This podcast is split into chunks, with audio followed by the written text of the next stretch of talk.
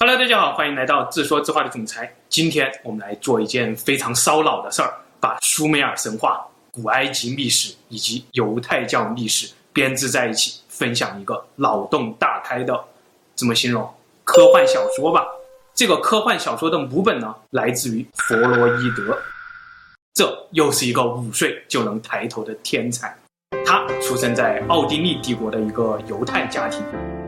弗洛伊德少年时代呢，社会上反犹太的风气正在盛行。犹太人呢，这也不能干，那也不能干，想靠知识改变命运，想上大学，想都不要想的事情。但弗洛伊德呢，还是依靠着他五岁就能抬头的智力，在他十七岁的时候考入了维也纳大学的医学院，立志做医生，从而改变自己犹太人低贱的命运。但是在大学期间呢，他却不好好学医，反而开始研究生物学、生理学。他这方面的研究呢，我们前面其实也分享过，就是我讲的那些人类生理与人类起源的脑洞故事。给我讲这些故事的老师呢，正是弗洛伊德学派的。弗洛伊德弄出了一套潜意识、自我、本我、超我、俄狄浦斯情节、心理防卫机制。等等等等，超越那个时代几百年的哲学思想和心理学实践，最终让他成为一代宗师。他的宗派叫做神经分析。用我一个这个宗派的同学的话说，他们的法术就是进入你的脑子，发现你脑子里连你自己都不知道的秘密，并用这个秘密控制你。弗洛伊德在他生命中最后的时光里。尝试着用这个法术进入犹太民族的大脑，去寻找全体犹太人的潜意识秘密。摩西与一神教，这是弗洛伊德生前最后的一部作品，也正是我们这个科幻小说的母本。弗洛伊德通过对摩西的传说的研究吧，得出了惊人的结论：摩西是一个埃及人，摩西。可能正是图坦卡蒙的大伯或者爸爸。摩西传给犹太人的宗教和法律是从埃及带来的。上帝将迦南地许诺给以色列人以后，但是禁止摩西进入，甚至不惜在荒原中杀死摩西。摩西死了，但是他一直活在以色列人的心中。上帝与摩西教条之间，摩西教条取得了。最终的胜利，成为犹太民族基本的法律和信仰，一直影响到今天。好了，这本出版于一九三九年的科幻小说母本吧，故事只讲到这里。八十年来，又有无数踩着弗洛伊德脚印的人猜测、推理，让这个故事变得更加丰富。尼比鲁。苏美尔人传说当中创造人类的外星人阿努纳奇的故乡，尼比鲁是太阳系的第十二个天体，每三千六百年绕太阳一周，靠近地球一次。尼比鲁上管理地球事务的神主要有三个：第一，嫡子恩利尔；第二，长子恩基；第三，妹妹宁玛。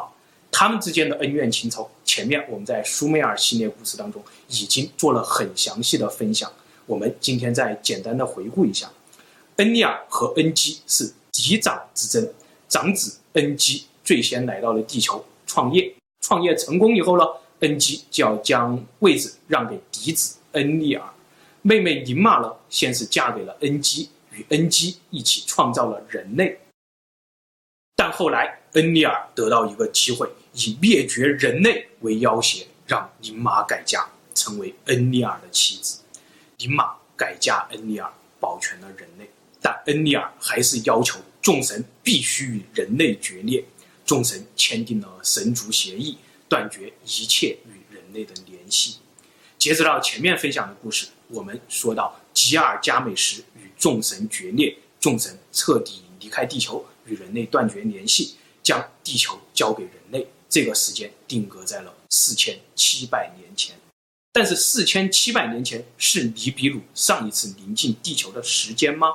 众神真的在那一刻离开地球吗？再也没有插手过人类事务吗？显然不是这样的，因为在三千三百年前，埃及又出了一个外星人法老阿肯那顿，与他同时期，在以色列又出了一个与神签订合同的代言人摩西。从那个时代开始，人类要信仰唯一的真神这个信条，逐渐逐渐的发展成了当今世界上最主流的信仰。三千三百年前创立一神教，这可能正是尼比鲁上次回地球的时间和阿努拉奇在地球上干的最后一件事情。也就是说，再过三百年，尼比鲁又要回来了。大家买个天文望远镜吧，估计快能观测到了。这个结论来的可能有点突然呐、但是这个结论的背后有什么依据呢？我们从摩西头上的角说起。一五零五年。教宗尤利乌斯二世委托米开朗基罗为他制作陵墓。四十年后，一五四五年，米开朗基罗完成了这座位于罗马圣彼得锁链堂的陵墓。其中最为人瞩目的，正是位于陵墓中央、高达三点七米的摩西坐像。而摩西头上的那对犄角，让后人能浮想出几万个故事。关于摩西头上犄角的来历，最靠谱的传说来自于犹太人的旧约出埃及记。摩西带领着以色列人离开埃及，过了红海，进入旷野，大概三个月以后，也就是老高讲的以色列人正扛着他们的约柜吃麻辣那会儿了。上帝在西奈山和以色列人签订了合同，要以色列人成为他的神选之民，并且召摩西上山。颁给他十诫，结果在山下等待摩西的以色列人民呢，等了四十个昼夜，摩西还没有下山，他们就着急了，心想这哥们儿去求神这件事儿到底靠不靠谱啊？要不咱们就造个神吧。于是就造了个金牛，当做带领他们离开埃及的上帝来祭拜，这就违背了十诫中不可以为自己雕刻偶像的诫条。摩西一下山，看到金牛，勃然大怒。上帝颁给他的十诫也不知道怎么的，这个时候就突然的碎了。摩西立刻下令逮捕这些人，三千多人被摩西清理门户。但是以色列人民背叛上帝的举动和十诫破碎这个征兆，还是让摩西惶恐不安。他怕上帝因此而离他们而去，啊，离他们而去就没有玛纳吃了。这是最基本的一点。几天以后呢，上帝让摩西再带两块空石板上山。米开朗基罗的这尊雕塑正是在捕捉摩西拿着两块空石板准备上山前的。摩西第二次上了西奈山，独见上帝以后，回到以色列人民当中时，他的头上就长出了犄角，面色开始发光，所有人都不敢正视他。从此，以色列人接受了十诫，正式成为了上帝的神选之民。大家有没有觉得奇怪？头上有犄角，这不是上帝口中恶魔的形象吗？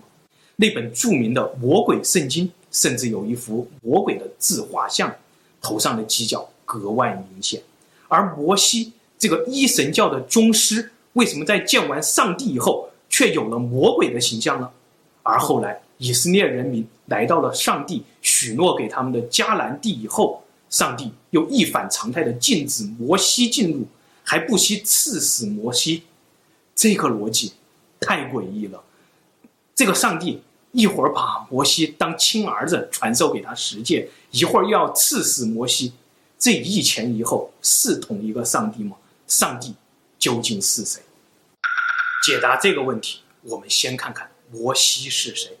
诚如弗洛伊德所研究，摩西如果真的就是外星人法老阿肯纳顿，那么结合我们前面分享过的埃及历史、三个太阳城的恩怨情仇，以及阿肯纳顿在埃及失败的一神教改革，我们再将摩西阿肯纳顿的故事装入苏美尔传说当中，装入阿努纳奇的恩怨情仇之中，似乎这个故事可以这么讲。第一四千七百年前，吉尔加美什与众神决裂，宁玛离开恩基，改嫁恩利尔，恩利尔因此放过人类。第二，恩基心有不甘，在小半个萨尔，大概一千四百年后，他秘密地改造了一位法老王阿肯纳顿。改造这位法老王的目的，就是为了让他创立一个信仰爱与和平笼罩的全新一神宗教，以此团结人类，扩大自己在人类中的影响力，并且在将来对抗恩利尔。结果呢，外星人法老在埃及创立一神教的工作失败了，恩基继续让他化名摩西，带领着以色列人出埃及，去迦南继续这个事业。出埃及的一路上，恩基更是不惜来到西奈山，亲自与摩西见面，确定摩西获得了自己的真传。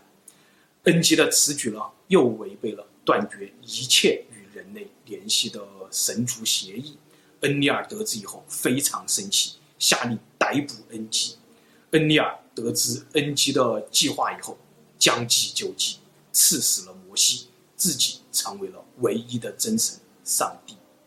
但事后，恩利尔发现，摩西虽然死了，但摩西的教义在以色列人民心中难以更改。此时，时间来到了三千三百年前，尼比鲁靠近了地球。恩利尔一方面逼迫恩基履行协议，赶紧离开地球；另一方面，自己却悄悄的在人间布局，是要成为真正的上帝。又过了大概三分之一个萨尔，一千三百年后。到了公元元年，恩利尔的一位使者来到人间，重塑了摩西的教义，让摩西长了脚，成了恶魔的形象。这个人还自称上帝之子耶稣。头上有犄角的神话人物，我们前面分享了好几位了，比如恩基的造物恩皮杜，东方的蚩尤，蚩尤的领导炎帝，炎帝的祖先伏羲，还有我们。传说中的龙，当然还有上帝口中的恶魔以及摩西。犄角可能正代表着恩基的势力，代表着对抗恩利尔的势力。好了，这个科幻小说分享到这里，真的不能再往下聊了。弗洛伊德、埃及秘史、苏美尔神话这些线索当中编织成故事，还有什么样的见解呢？欢迎留言一起讨论。谢谢大家。